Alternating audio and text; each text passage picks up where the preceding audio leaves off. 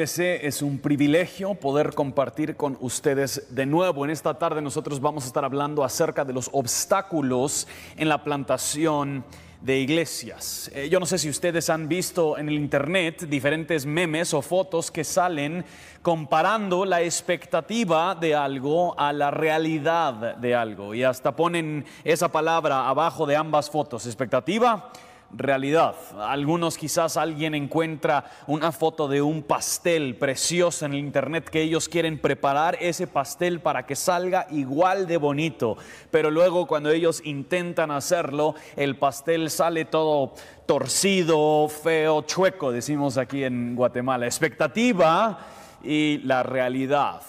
Eh, otros quizás han, visto algunos que, quieren ver una, foto de un bebé con su mascota o algo así precioso y hermoso, uno de esos recuerdos que quieres guardar en tu casa. Entonces ellos con su niño y con su mascota intentan a replicar esa misma foto y sale terrible, horroroso. Expectativa y realidad. Nosotros entendemos esta dinámica en otros ámbitos también, entendemos quizás específicamente en el matrimonio. Eh, muchos de nosotros entramos al matrimonio con ciertas expectativas muy altas acerca de cómo lucirá y cómo será nuestra vida, como si fuese una película de Disney, la princesa y su príncipe azul felices para siempre. E, esa es nuestra expectativa, solo para encontrarnos con la realidad de ese primer año del matrimonio, descubriendo todos los hábitos raros que no sabías de tu cónyuge. Lo mismo es cierto con la plantación de iglesias. Hay cierto aspecto de expectativa con la plantación de iglesias y luego está la realidad de la plantación de iglesias y es muy raro, infrecuente que esas sean igual. Eh, es bonito hablar de la plantación de iglesias.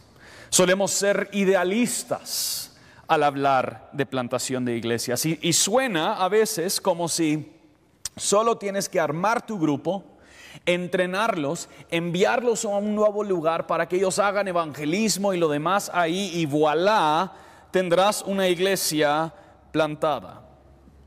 Sin embargo, esta perspectiva es relativamente ingenua. Vamos a pasar una porción de nuestro tiempo en Mateo 13 y luego vamos a estar en otros pasajes, porque lo que quisiera hacer cuando hablamos de obstáculos a la plantación es hablar acerca de los obstáculos externos a la plantación y luego hablar acerca de los obstáculos internos del mero equipo y de la mera iglesia. Entonces vamos a ver estos obstáculos externos en Mateo 13. Esta es la parábola del sembrador y de las distintas tierras. Eh, para poder entender bien por qué esta parábola de Jesús se puede entender como obstáculos a la plantación de iglesias, es importante antes hacer una aclaración de nuestra terminología.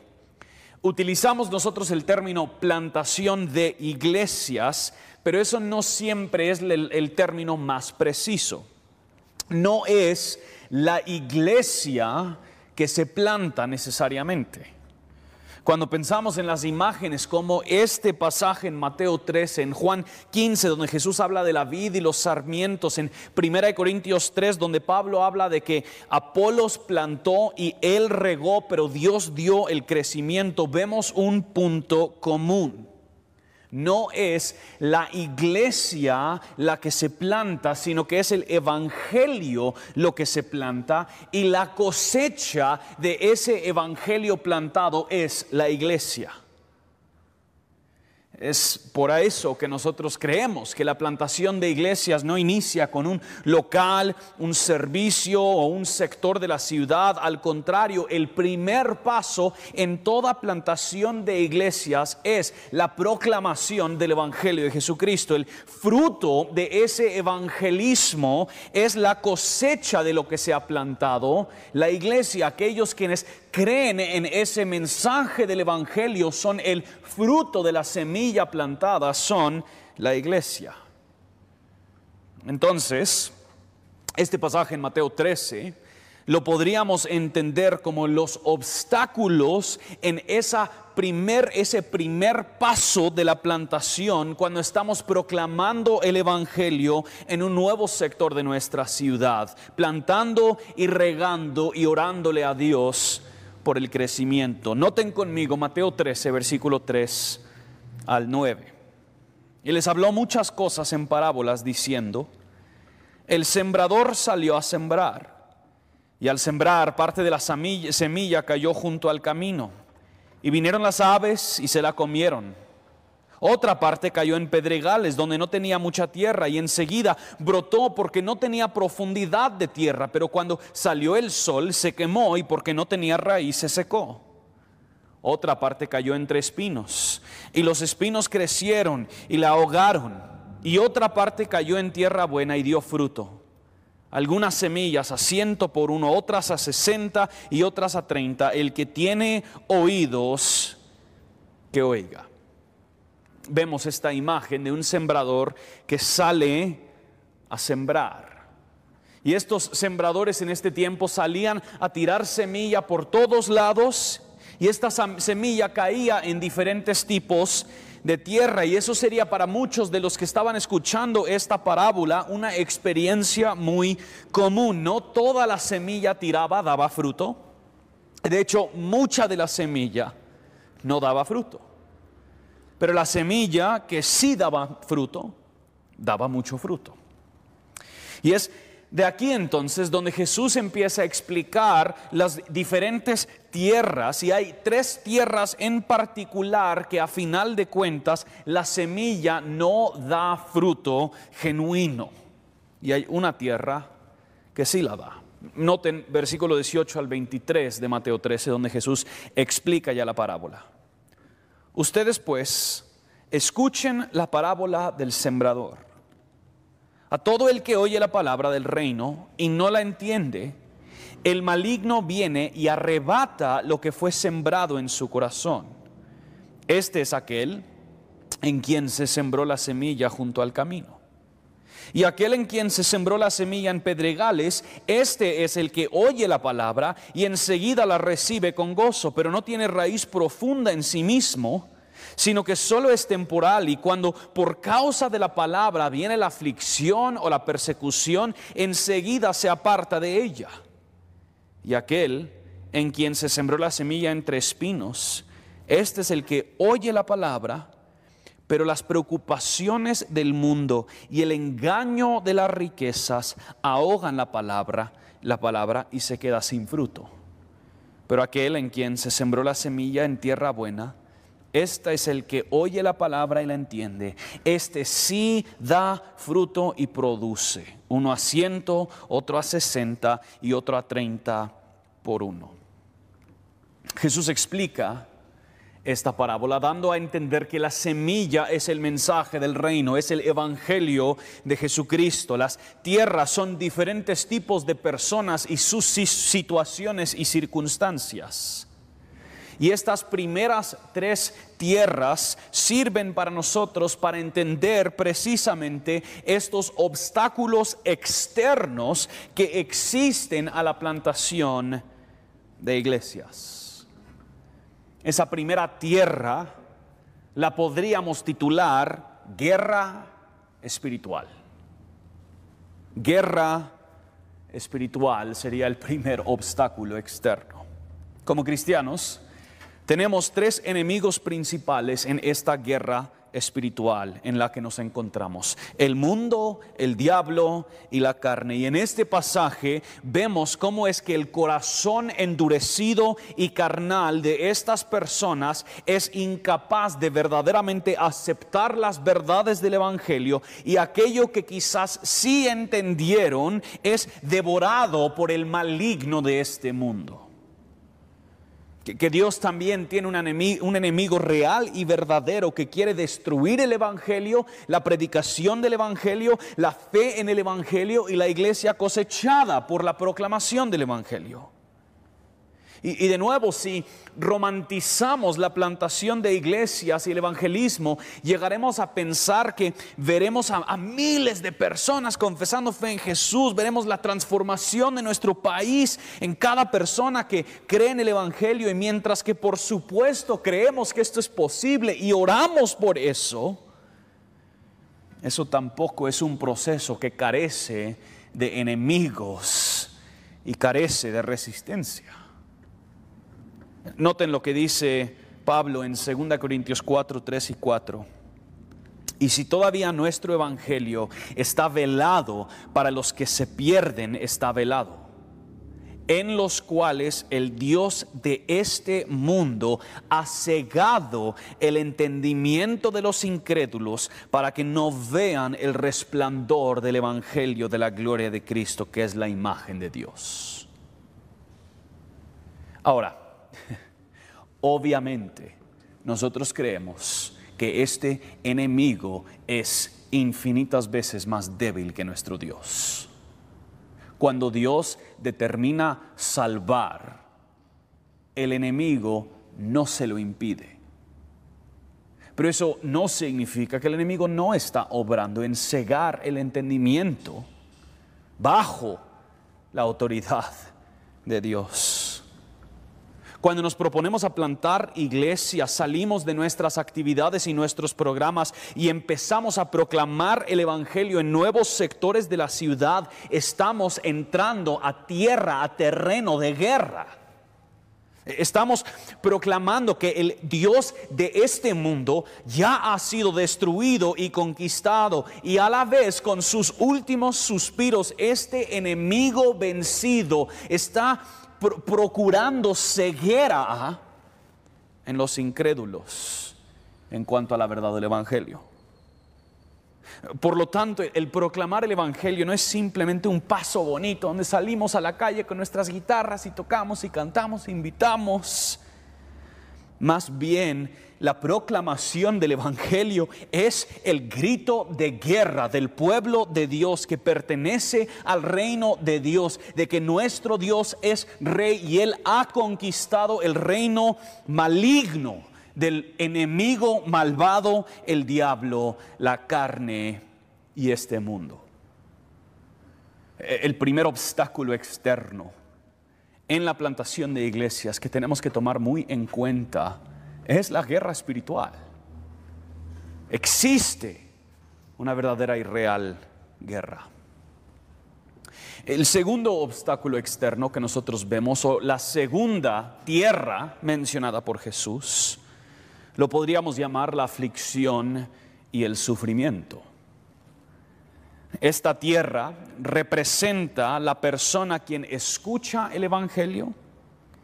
Inicialmente manifiesta Em, creer en el mensaje. Sin embargo, las aflicciones y el sufrimiento de este mundo termina ahogando el fruto y la planta se marchita.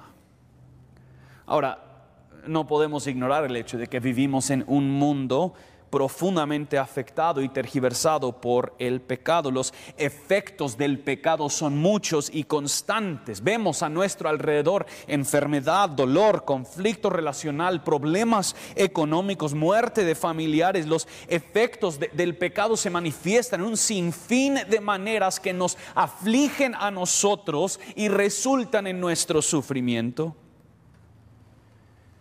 Y aquellos quienes no confían completamente en la mano providencial y buena de Dios, cuando viene el sufrimiento a tocar la puerta de su vida, será un enorme desafío para su fe y en algunos casos el sufrimiento manifiesta que la profesión de fe no era genuina. Esto es parecido a lo que nos dice Pedro en su primera carta cuando él explica el rol que juega el sufrimiento en la vida cristiana. Primera de Pedro 1, 5 al 7. Mediante la fe, ustedes son protegidos por el poder de Dios para la salvación que está preparada para ser revelada en el último tiempo. En lo cual ustedes se regocijan grandemente, aunque ahora por un poco de tiempo, si es necesario, sean afligidos con diversas pruebas, para que la prueba de la fe de ustedes, más preciosa que el oro que perece, aunque probado por fuego, sea hallada que resulta en alabanza, gloria y honor en la revelación de Jesucristo. Sea que el sufrimiento y las dificultades en este mundo son utilizados por Dios para probar nuestra fe. Y esta prueba no es como un examen a ver si lo ganas o lo pierdes, es más bien quizás mejor entendido que, que este sufrimiento comprueba la fe. Como los creyentes, ya sean nuevos o cristianos de mucho tiempo, cómo ellos enfrentan el sufrimiento, demuestra y comprueba la sinceridad o la falta de sinceridad de fe. Y a la hora de plantar iglesias, mis hermanos, tenemos que prepararnos que en este mundo quebrantado, y dolido por los efectos del pecado, nos enfrentaremos ya sea personalmente o otros hermanos y hermanas en la iglesia plantada se enfrentarán con profunda aflicción y sufrimiento.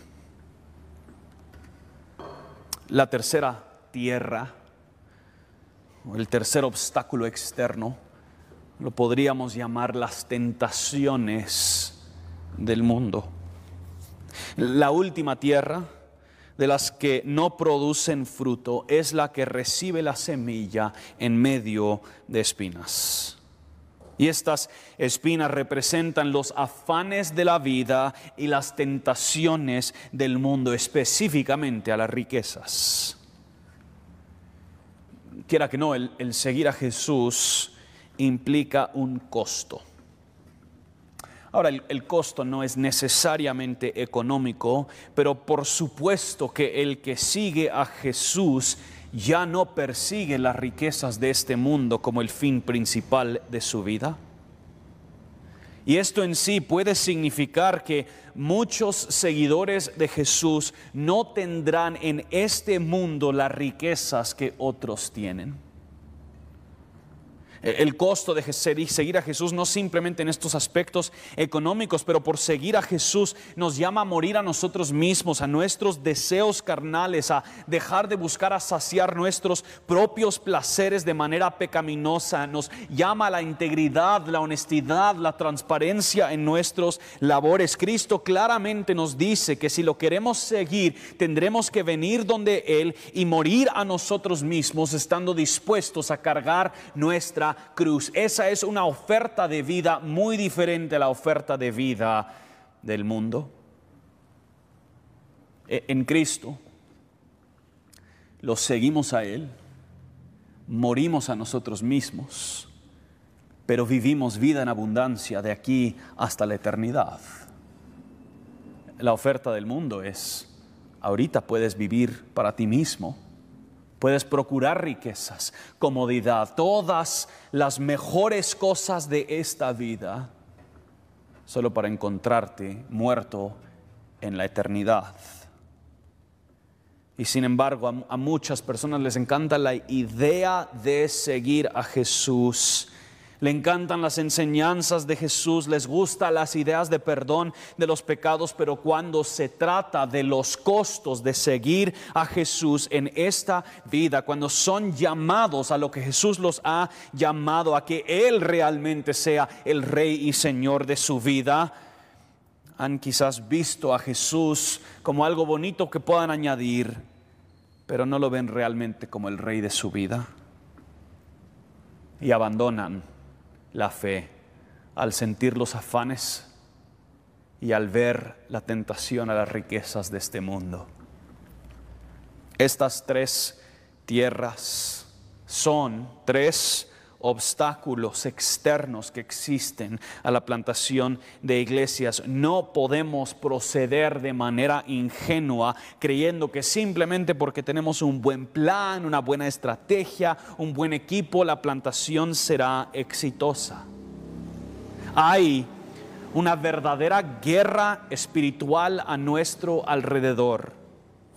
Hay quienes manifiestan la fe en el Evangelio, pero se toparán con el sufrimiento y esto probará y comprobará su fe. Hay quienes por los afanes del mundo abandonarán el Evangelio y perseguirán las riquezas de este mundo. Y la verdad es que hay muchas plantaciones que cantan victoria demasiado temprano.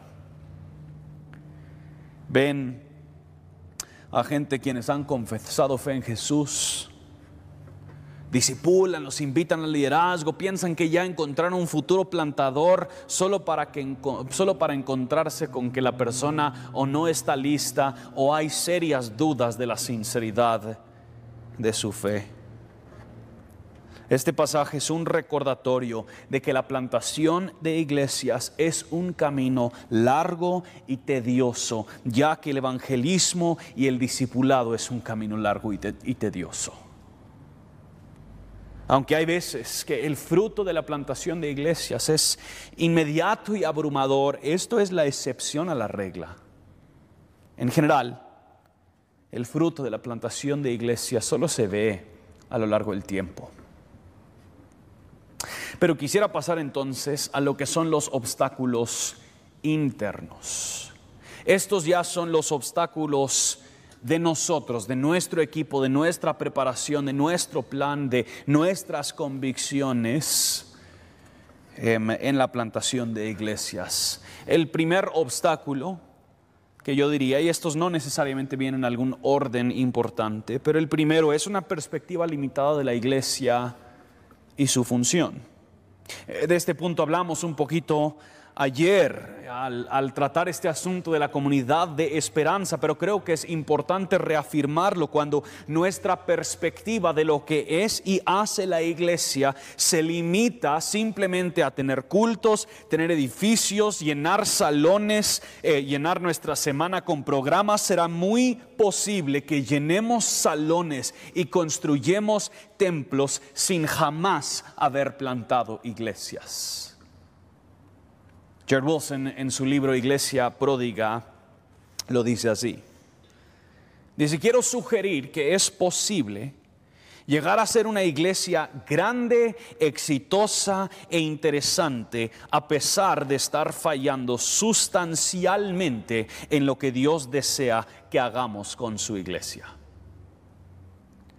Vivimos en un mundo que mide el éxito de la iglesia no por la fidelidad a lo que el Señor nos ha llamado, sino que mide el éxito de la iglesia por las métricas del mundo. Medimos si una iglesia es exitosa por su tamaño, por la educación del pastor, por la cantidad de personas contratadas, por su producción. No nos parecemos tanto a la iglesia de Corinto, quienes, perdón, no, no nos parecemos mucho entonces a esta iglesia de Corinto, quienes querían presumir su nobleza, sabiduría y riquezas a la hora de hablar de nuestro éxito.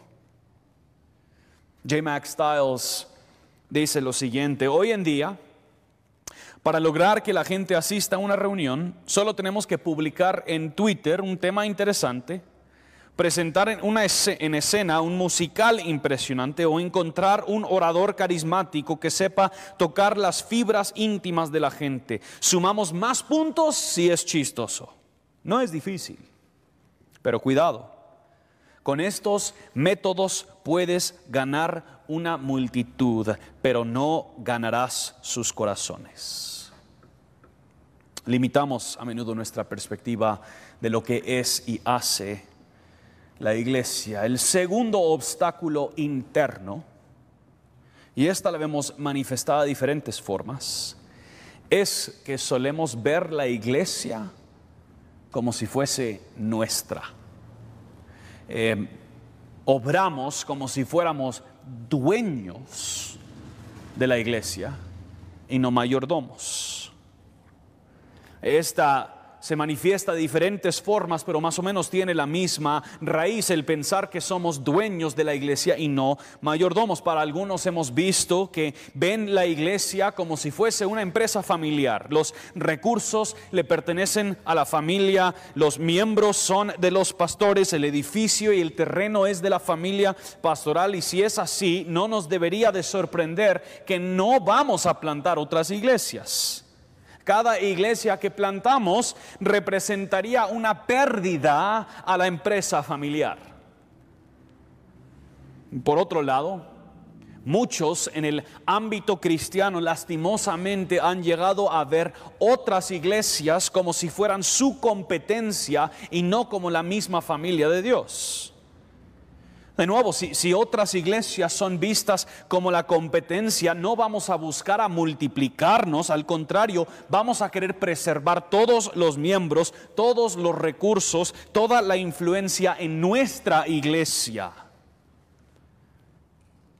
Es importante reconocer entonces, a la hora de plantar iglesias, tenemos que ser recordados y afirmar que la, la iglesia no nos pertenece Dios es el arquitecto principal de la iglesia. Dios es el dueño de la iglesia. Desde la fundación del mundo así ha sido. Pablo dice que Dios nos escogió en él antes de la creación del mundo, según el buen propósito de su voluntad, para la alabanza de su gloriosa gracia. No solo es el arquitecto principal de lo que está pasando, sino que Él es el padre de toda esta familia que se reúne en diferentes puntos locales a lo largo del mundo. Pablo dice en Efesios 2 que ya no somos extraños ni extranjeros, sino que conciudadanos y miembros de la familia de quién? De Dios.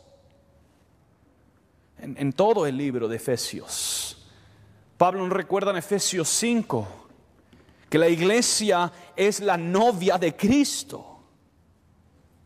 Y no deberíamos tomar esto a la ligera, especialmente aquellos de nosotros que somos ancianos y pastores en una iglesia local. Tenemos la enorme responsabilidad de cuidar, guardar, proteger la novia de Cristo, la familia de Dios, hasta el día que Él regresa por nosotros. Según Pedro, en 1 Pedro 5, somos los subpastores hasta que el príncipe de los pastores regresa.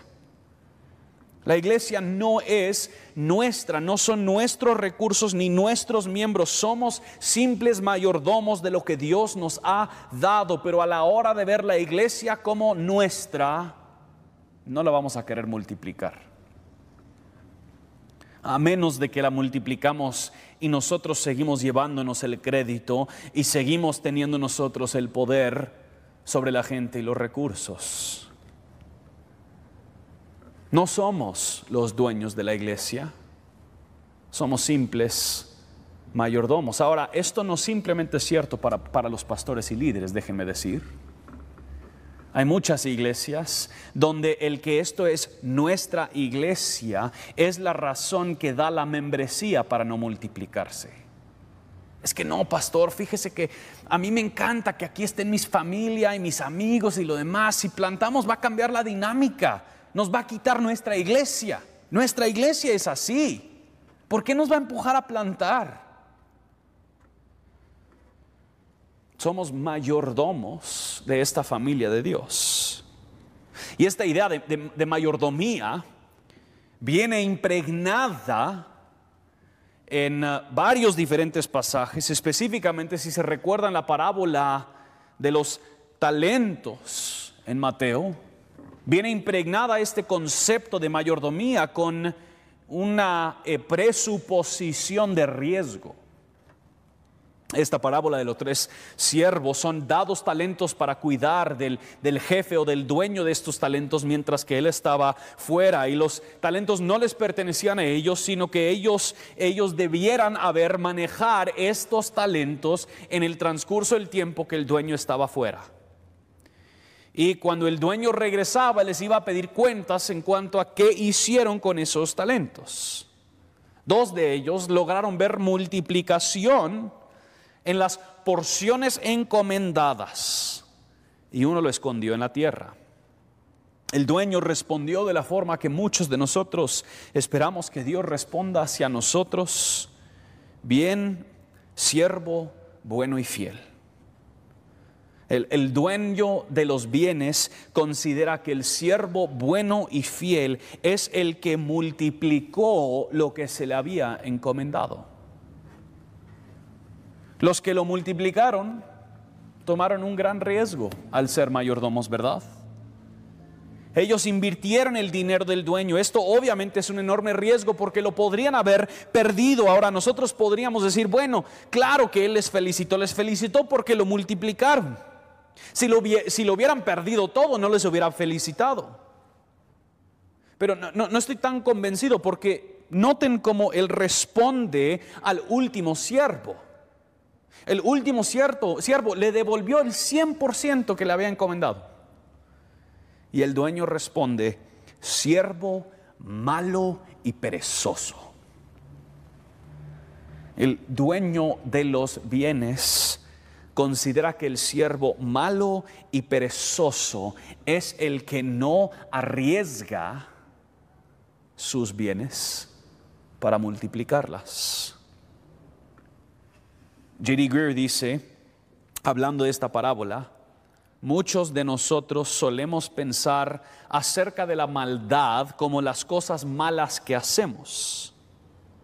Pero según esta parábola, la maldad también se trata de lo que no hacemos, no arriesgar nuestra vida y vivir a nuestro máximo potencial para el reino de Dios es igual de malvado que las violaciones horrorosas de la ley de Dios. Buena mayordomía no es retenerlo todo adentro, y protegerlo del riesgo de perderlo todo, buena mayordomía de la iglesia es estar dispuesto a arriesgar para ver la multiplicación. Entonces es un obvio obstáculo cuando solemos ver la iglesia como nuestra como mi gente, como mis iniciativas, como mis ministerios, mis recursos. Vamos a ir un poquito más rápido porque faltan cuatro. La tercera, el tercer obstáculo, falta de planificación. Muchas personas presuponen que porque dependemos del Espíritu Santo en la plantación de iglesias, entonces no tenemos que planificar. Esta falta de planificación en la plantación de muchas iglesias ha generado mucho dolor, mucha confusión y muchos costos innecesarios para iglesias plantadas. En algunos casos resultando en que la iglesia jamás llega realmente a florecer y personas siempre son dañadas en medio de esa confusión. La palabra de Dios está llena de afirmaciones de cómo es que la buena planificación es una parte de la mayordomía. Proverbios 21:5, los proyectos del diligente ciertamente son ventaja, pero el que se apresura llega a la pobreza. Proverbios 24, 27, ordena tus labores de fuera y tenlas listas para ti en el campo y después edifica tu casa. Jesús, obviamente hablando de contar el costo del discipulado, nos recuerda de que aquellos quienes emprenden algo nuevo se preparan primero. Si vas a construir una torre, ¿cómo no vas a saber qué materiales tienes y calcular cuáles necesitas? Si vas a entrar en una batalla, ¿cómo no vas a saber cuántos soldados tienes? Y lo mismo es cierto con la plantación de iglesias. A, menudo nos saltamos este paso de la planificación, de la preparación en nombre de la fe, cuando en realidad quizás no planificamos por haraganería, por prisa, por emoción, por ser ingenuos. Ahora, sin, embargo, hay, hay, una tensión implícita en esto, porque yo diría que el cuarto obstáculo interno a la plantación de iglesias es la dependencia de nuestros planes y no del Espíritu Santo. Muchos cursos de plantación de iglesias, de igle crecimiento, prometen darte la fórmula perfecta de cómo plantar una iglesia exitosa. Si tan solo tienes estas ciertas cosas, ¿verdad? Un buen plan, un buen equipo, un buen predicador, un buen grupo de música, buenos programas para niños y ya con eso plantas una iglesia. Y aunque creemos en, en la importancia del plan, un plan es incapaz de dar vida espiritual a personas espiritualmente muertas. A menudo, en la plantación de iglesias, más tiempo es dedicado a la planificación que a la oración. Es el Espíritu Santo que llama a personas a plantar iglesias. Es el Espíritu Santo que convence al mundo de su pecado y hace que el Evangelio sea eficaz. Es el Espíritu Santo que une a creyentes bajo la enseñanza de la iglesia. Es el Espíritu Santo que sostiene a los creyentes en medio de las aflicciones y tormentas, los purifica y los santifica de su pecado y los protege de la tentación. Es el Espíritu Santo que empodera a la iglesia mediante sus dones para que produzcan mucho fruto. Todas esas son cosas que nuestro plan es incapaz de hacer. En un sentido entonces, es el Espíritu Santo que es el plantador de iglesias principal. Él es quien forma nuevas congregaciones bajo líderes santificados por Él y los envía y empodera para su misión. Esto es tan importante a la hora de si vemos cierto éxito, entre comillas. Nuestros planes no pueden producir lo que el Espíritu Santo produce. Es posible haber ejecutado nuestros planes, pero sin que el Espíritu Santo obre poderosa y milagrosamente, no plantaremos iglesias. El quinto obstáculo a la plantación de iglesias es la falta de contextualización. Hay una realidad en América Latina que tenemos que tomar en cuenta. La diversidad que existe en nuestras ciudades es increíble. No es que simplemente hay diferentes sectores o diferentes colonias, sino que hay sectores en nuestra ciudad donde simplemente cruzas la calle y estás en una realidad social completamente distinta. Los contrastes que existen en nuestras ciudades entre la riqueza y la pobreza, la educación o la falta de educación, el acceso a tecnología, internet, la capacidad de tiempo en base a los trabajos, el acceso a transporte, las realidades que viven muchas personas en nuestras ciudades tienen un espectro sumamente amplio. Y como iglesias, es importante que tomemos en cuenta la realidad de nuestro contexto a la hora de plantar una nueva iglesia. Esto entonces significa que al plantar una iglesia no se trata de simplemente copiar todo lo de la iglesia anterior e intentar aplicarlo en un nuevo lugar, sino que a la hora de plantar en un nuevo contexto necesitamos tomar el tiempo para conocer el contexto escuchar al contexto, para que podamos saber la mejor forma de hablar del Evangelio, de disipular, de estructurarnos como iglesia y organizarnos como comunidad. Uno de los aspectos más impresionantes del Nuevo Testamento es que aunque Pablo escribe una gran parte y escribe de muchos conceptos similares, él nunca escribe la misma carta dos veces.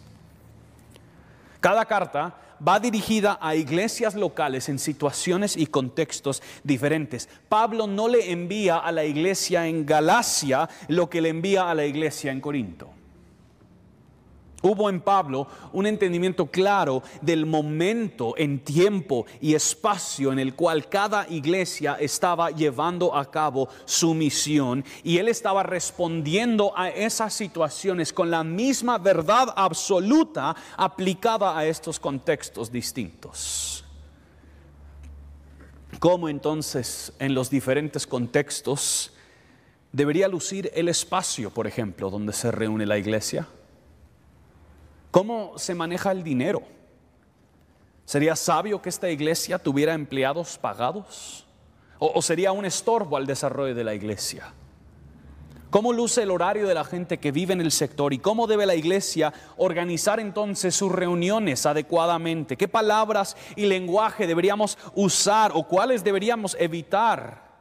¿Cuáles son los anhelos, deseos, ídolos principales del sector y cómo es que el Evangelio responde a ellos? El último obstáculo a la plantación de iglesias es que no desarrollamos discípulos multiplicadores. Cuando pensamos en la enorme tarea que el Señor nos ha dado, solemos suponer que si simplemente predicamos y cantamos, la gente será transformada.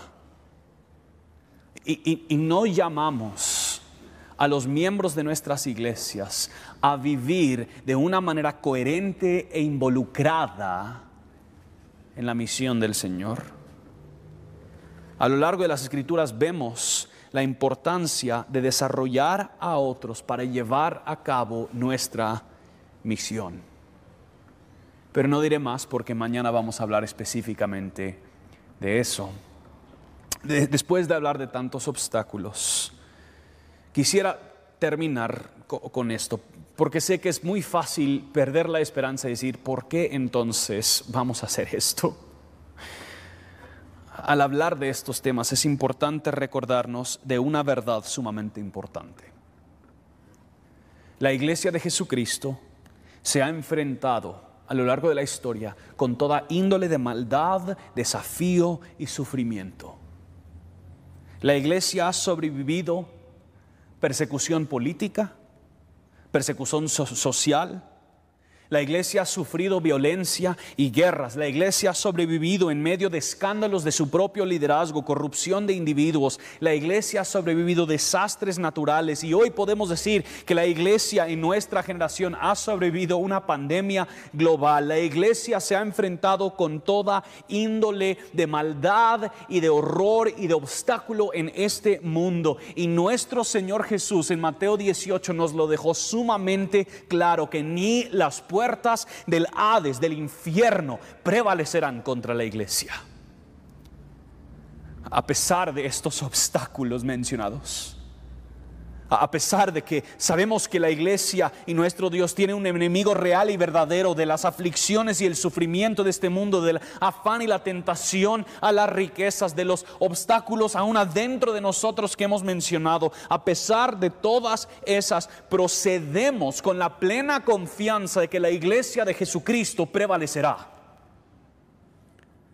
A pesar de que nuestras iglesias plantadas, luchen y batallen en oración para ver discípulos multiplicados y congregaciones multiplicadas. Podemos luchar y batallar con la plena confianza de que el sostenimiento de la iglesia de Jesucristo no depende de nosotros, sino que es nuestro Dios, Trino, quien ha reunido, empoderado, sostenido y multiplicado su iglesia hasta el fin. Padre, te damos gracias que aunque hay obstáculos, hay dificultades, tu iglesia siempre ha prevalecido. Te, te pedimos, Señor, que nos ayudes a tener nuestros ojos bien abiertos a estos obstáculos. Pero también, Señor, te rogamos que no perdamos la esperanza al verlos sino que nuestra confianza esté puesta en ti, que nos ha comisionado y nos ha enviado para multiplicar discípulos y multiplicar iglesias. En el nombre de Jesús oramos. Amén.